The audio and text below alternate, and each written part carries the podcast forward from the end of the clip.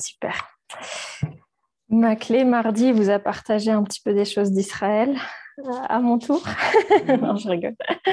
Non, mais oui, forcément, je vais vous en parler aussi parce que bah, c'est un voyage euh, très impactant et vraiment, je, remercie le Seigneur qu'on ait pu faire ça, Clé et moi, et qu'on ait, bah oui, pu. En fait, moi, ce que ça m'a fait, vous savez, je suis très imagée. Ça m'a un peu donné l'impression que j'avais regardé la Bible en noir et blanc, un film en noir et blanc, et qu'en fait, là, d'un coup, je regardais un film en couleur et en 3D. J'avais le même film devant moi, vraiment, mais juste que ça prenait plus de profondeur, que j'avais un peu plus de ah, je vois l'arrière-plan, je vois, je vois les distances entre des, des endroits, je vois. Bah, je peux me mettre un petit peu à la place d'eux. Voilà. Et ça, euh, bah, vraiment, je remercie le Seigneur qui m'ait offert la chance de, voir ça et de, me sentir un peu encore plus proche de lui et de ses enseignements. Et euh, justement, euh, il y a deux endroits qui nous ont beaucoup touchés tous les deux. Et c'est l'endroit qu'on appelle le monde des béatitudes. Donc clairement, au temps de Jésus, il ne s'appelait pas comme ça parce qu'il n'avait pas encore fait son sermon là-bas. Mais voilà, donc c'est une colline qui est près du lac de Galilée. Et puis, l'autre endroit qui nous a beaucoup touché aussi, c'est le jardin de Gethsemane, donc qui est juste à l'extérieur de la ville de Jérusalem. Donc, je vais reprendre la petite carte qu'on avait pour vous montrer un petit peu aussi, que vous puissiez voir où ça se situe, tout ça. Alors, Catherine et son sens de l'orientation. voilà. Alors, ici, vous avez vous avez une carte du nord d'Israël. Et donc là, le lac que vous voyez ici, c'est le lac de Galilée. D'accord? Là, c'est le lac de Galilée sur le nord. Et le mont des Béatitudes, il se trouve tout en haut, sur le nord, là. Et ensuite, Jérusalem, ça se trouve au sud. Alors moi, je vais être obligée de tourner ma carte, mais donc il faut imaginer que c'est pile en face Jérusalem, Jérusalem. C'est écrit Yerushalayim. Ah oui, donc c'est écrit là. Voilà. Donc là, pouf, tout droit. Et on tombe là, sur Jérusalem. Donc nous, on l'a fait, on a fait le trajet en bus. Pour vous donner une idée, c'est 2h30, 2h45 de bus, la distance. Donc voilà, c'est pas tout près, tout près. Et c'est un peu, comme j'aime dire, deux salles, deux ambiances. Euh, donc je vais vous lire deux passages très très courts euh, qui, au fur et à mesure de mes méditations, me sont un peu venus euh, ouais, en lumière ou sur mon cœur en tout cas. Et un premier se trouve dans Matthieu 6. Donc Matthieu 6, c'est le monde des béatitudes. Donc c'est quand Jésus enseigne à une énorme foule. Les gens avaient compté qu'il y avait 5000 hommes mais ils n'avaient pas compté combien il y avait de femmes et d'enfants, donc ça vous donne un peu une proportion du, monde qui pouvait y avoir à cet endroit-là. Matthieu 6, et à ce moment-là où il enseigne, il, il apprend à toute cette foule comment prier. C'est ce que nous, on appelle un peu communément le Notre Père aujourd'hui. on va le lire ensemble parce que c'est très fort et je vais prendre qu'une seule phrase. Notre Père céleste, que la sainteté de ton nom soit respectée, que ton règne vienne, que ta volonté soit faite sur la terre comme au ciel. Donne-nous aujourd'hui notre pain quotidien. Pardonne-nous nos offenses, comme nous aussi nous pardonnons à ceux qui nous ont offensés. Et ne nous expose pas à la tentation, mais délivre-nous du mal. Car c'est à toi qu'appartient dans tous les siècles le règne, la puissance et la gloire. Amen. Donc Jésus apprend à toute cette foule à prier, comment prier au Père? Et euh, ce, serait un enseignement en soi, juste de voir ça, mais notez qu'au début, quand on prie, il nous enseigne à nous adresser au Père et à prier pour lui, que son royaume vienne, que sa volonté soit faite, et que je reconnais que c'est le Dieu le Dieu de l'univers, le Dieu très saint. Je fais ces trois choses-là. Et c'est seulement une fois que j'ai fait ça, que je reconnais qu'il est et que je prie pour son œuvre à lui, que là, entre guillemets, je peux demander pour mes petites choses à moi. Que je demande mon pain quotidien, que je demande pardon et que je l'applique, le pardon. Et que je demande à être retiré du mal et de la tentation.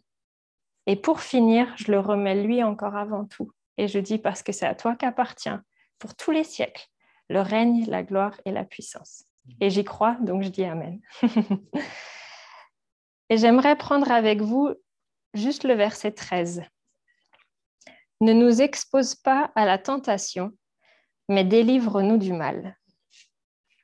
Ne nous expose pas à la tentation, mais délivre-nous du mal. Et j'aimerais que vous gardiez ça dans un petit coin de votre tête, parce qu'on va passer à l'autre endroit, au jardin de Gethsemane, et on va aller lire dans Luc 22.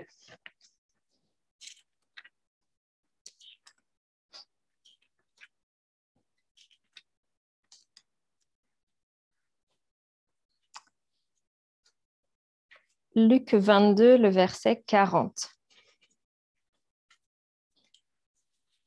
Alors, je vous disais au début, deux salles, deux ambiances.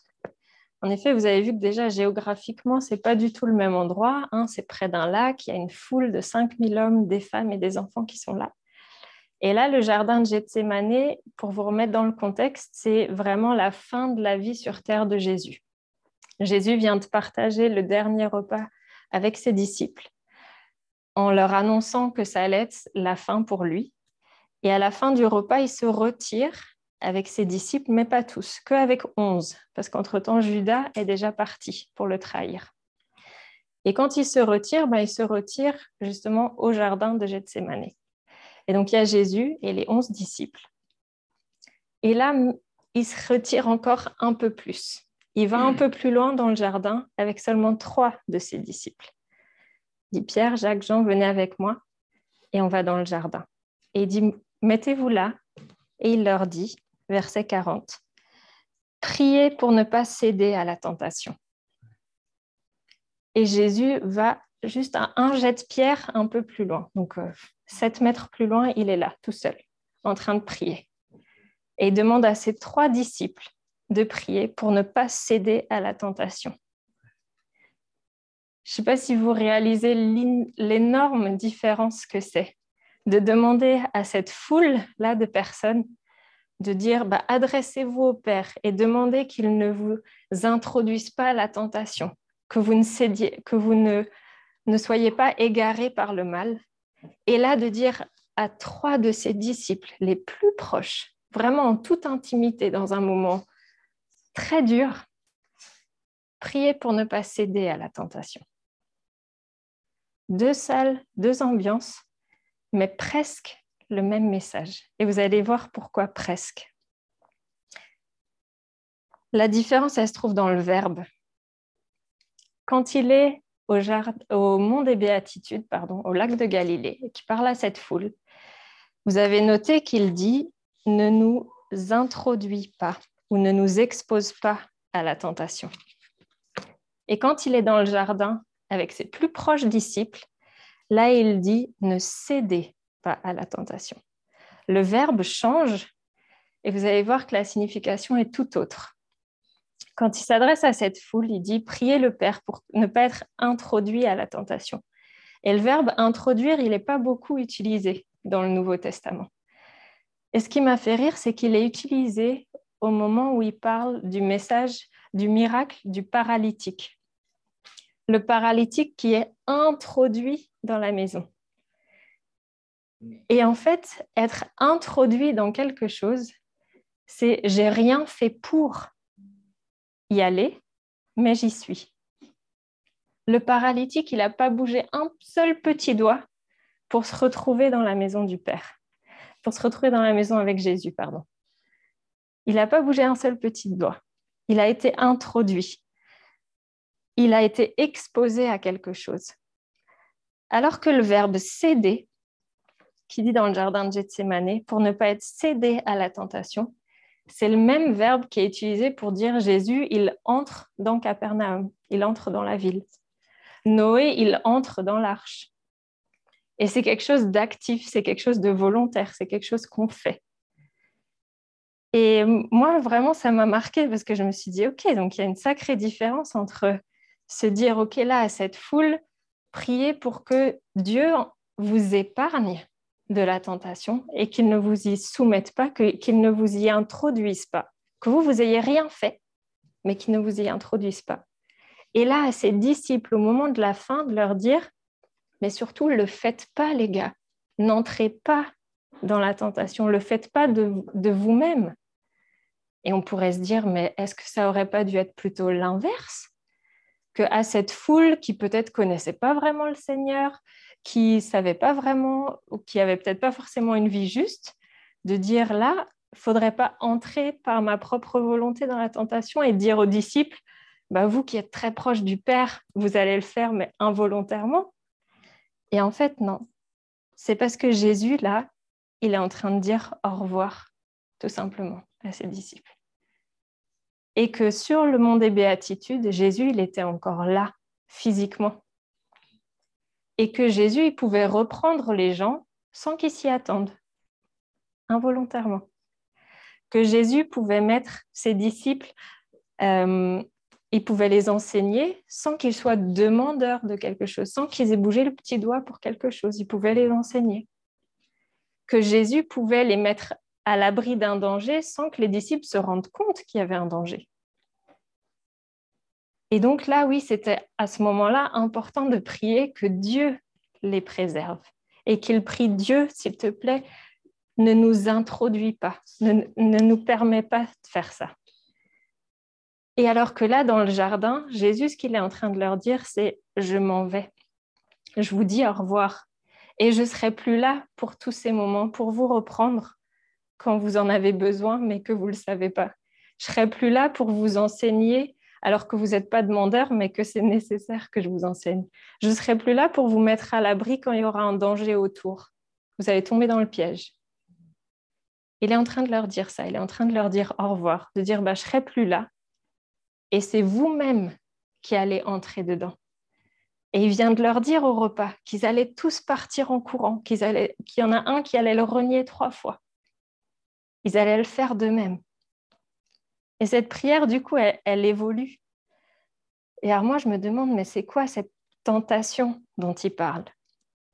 Et cette tentation, pareil, elle n'est pas mentionnée beaucoup de fois dans le Nouveau Testament. Elle est mentionnée que 20 fois. Et sur les 20 fois où elle est mentionnée, 7 fois, c'est sur le mont des béatitudes ou dans le jardin de Gethsemane. Donc ça nous donne quand même une bonne, euh, une bonne, une bonne proportion. Les six autres fois où c'est mentionné, ça parle clairement de Satan. C'est la tentation de Satan. Et ça, on va en parler juste après. Et dont une fois où c'est justement Jésus qui est tenté dans le désert. Et c'est ce même mot-là qui est utilisé. C'est cette tentation-là qu'on parle, de Satan mais elle parle aussi de nos ennemis et de notre propre chair, mais en toute petite minorité. Et donc oui, cette tentation, c'est la tentation de l'ennemi, de l'ennemi numéro un de Satan, qui est décrit dans Jean 10 au verset 10, si vous voulez le vérifier, que le voleur ne vient que pour voler, pour égorger et pour détruire. Et moi, je suis venue afin que les brebis aient la vie et qu'elle l'ait en abondance. Donc, on sait pourquoi il vient. On sait pourquoi cette tentation, pourquoi elle est si grave. C'est pas la tentation de ah c'est le dessert, est-ce que je prends un biscuit de plus? Non, clairement, on ne parle pas de ça. C'est pas la tentation de c'est ma déclaration des impôts, euh, je vais mentir sur ce que j'ai touché ou ce que j'ai perçu. C'est pas de ça qu'on parle c'est pas des mensonges de je. Enfin, voilà, vous pouvez imaginer des, des situations. C'est pas de ça qu'on parle. Là, on parle de la tentation par rapport à notre âme, par rapport à notre salut, par rapport à la vie en abondance. Et c'est ça qu'on doit prier chaque jour au Père pour qu'il l'écarte de nous. Parce qu'aujourd'hui, moi, je crois que Jésus nous parle plus comme sur le mont des béatitudes, au lac de Galilée, où, c'est à nous de demander, Père, ne nous introduis pas à la tentation. Pourquoi? Parce qu'aujourd'hui, Jésus est vivant. et parce qu'aujourd'hui, on a le Saint-Esprit avec nous. Donc, on n'est pas tout seul comme dans le jardin de Gethsemane, où on aurait pu céder à la tentation et y aller tout seul parce qu'ils sont plus là, entre guillemets. Moi, je crois qu'aujourd'hui, on est dans un temps où Jésus est, vivant et où le Saint-Esprit est présent. Et que du coup, il en est de notre responsabilité de prier chaque jour à Dieu le Père, en sachant qui il est et en le déclarant dans notre prière, en demandant que son règne vienne et que sa volonté soit faite. Et seulement à ce moment-là, je m'occupe de ma vie. Et je lui demande qu'il me nourrisse chaque jour de seulement mon quotidien, pas d'abondance, pas, pas de superflu. Que je puisse pardonner, qu'il puisse m'aider là-dedans parce que c'est surhumain. Et qu'il ne m'introduise pas à la tentation. Qu'il me garde sur le chemin serré et étroit qui me mène vers la porte étroite, qui me mène vers la vie et la vie en abondance. C'est ce chemin-là que je veux parcourir. Parce que malheureusement, on a trop peur aujourd'hui de parler de Satan et de qui il est. Et certains, malheureusement, ne croient plus en lui et ne croient plus en la puissance des enfers. Alors que moi, je veux vous rappeler ce matin qui il est. Satan, c'est un voleur. Il veut venir voler ta foi. Il ne veut pas venir voler ta voiture et ta maison. Hein. Rappelez-vous, on parle de la tentation, de la vie éternelle. Donc, il veut venir voler ça. C'est un malin. Donc, il va toujours détourner les mots, les situations pour que, en fait, tu doutes. Et quand tu doutes, ta foi est en danger. C'est un meurtrier. Bah oui, parce qu'il vient éteindre tout ça. Il veut venir éteindre la flamme qui brille en toi. Et ce témoignage dont on a tellement bien chanté ce matin. C'est un destructeur aussi. Il veut vraiment venir détruire ces choses-là. Il veut venir diviser parce qu'il sait que Christ, il veut qu'on soit le corps de Christ, qu'on soit unis par un même esprit. Donc lui, ce qu'il veut, c'est, je vais vous mettre des loups, je vais vous mettre des menteurs, je vais vous mettre des destructeurs sur votre chemin pour qu'on soit divisé. C'est ça qu'il veut. Et il est le prince de ce monde. Donc oui, il règne ici. Mais on l'a chanté très bien ce matin, qu'il n'y a aucun nom au-dessus du nom de notre Seigneur. Aucun. Donc même s'il est le prince de ce monde, moi, celui en qui je crois et à qui je donne ma vie, il est encore au-dessus. Et donc j'ai une assurance. Parce que ça t'est peut-être déjà arrivé de penser que si tu étais Ève à l'époque, bah, tu n'aurais pas écouté le serpent et tu n'aurais pas mangé la pomme. Bah oui. Je suis sûre que ça vous a traversé l'esprit. Je suis sûre pour vous, les hommes, que vous vous êtes peut-être déjà une fois dit Ah, si moi j'étais Adam, je n'aurais pas écouté ma femme, je n'aurais pas mangé. Mais en fait, malheureusement, c'est juste un exemple universel de qui on est. Et que si on ne prie pas et que si on ne met pas Dieu en avant dans notre vie, et compris pour sa volonté et que son règne vienne, eh ben, malheureusement, ça peut être des tentations qui arrivent. Et on voit que des flammes sont éteintes au fur et à mesure de certaines générations et qu'il y a la foi qui se perd. Et Jésus, donc je vous rappelle bien, il parle de tentation, il parle pas d'épreuve. Hein. C'est pas Jésus, il peut, Dieu, le Père, peut t'enlever des finances. Moins de finances, ça ne veut pas dire j'ai plus de foi. Hein. Dieu, il peut enlever ta santé. C'est pas pour autant que tu perds ta foi. Ça, c'est une épreuve, c'est pas la tentation. Dieu, il permet parfois que tes études, elles durent beaucoup plus longtemps que ce qu'elles étaient censées, tu as redoublé des années, des choses comme ça. Mais ça, ça n'enlève pas ta foi. Il y a juste du temps qui s'en va. Mais nous, on doit clairement lutter contre l'ennemi, parce qu'on a relu ce matin quel est son plan, de voler, de détruire, d'égorger, et qu'il n'y parviendra pas avec nous. Je veux déclarer ça. parce qu'on va mettre Dieu, notre Père, en avant. Et ça arrive, croyez-moi, très vite. Il y a encore cette semaine, euh, un frère à nous était tenté de participer à quelque chose et quand il s'est rendu compte de ce qui était face à ses yeux, il s'est dit, mais en fait, je ne peux pas faire ça. Ça, ça peut mettre en péril ma foi. Ça, c'est diviser ce qui se passe. Et il s'est retiré. Parce qu'il met Dieu en avant. Et donc, j'aimerais pour finir qu'on passe d'abord un temps où on peut se mettre deux par deux ou peut-être juste trois et qu'on puisse prier cette prière, qu'on puisse prier comme Jésus nous l'enseigne, de prier pour Dieu. Voilà, je dis qui tu es et je prie que ton règne vienne. Je prie que ta volonté se fasse. Et ensuite, oui, occupe-toi de moi. Donne-moi le pain que j'ai besoin aujourd'hui. Permets-moi de pardonner, d'apprendre à pardonner. Et ne m'introduis pas à la tentation. Enlève-la de mon chemin. Je veux garder ma flamme. Parce que c'est à toi qu'appartiennent pour les siècles des siècles le règne, la gloire et la puissance. Donc si vous voulez bien vous mettre deux par deux ou par trois, priez. Et après, on peut se retrouver pour discuter ensemble.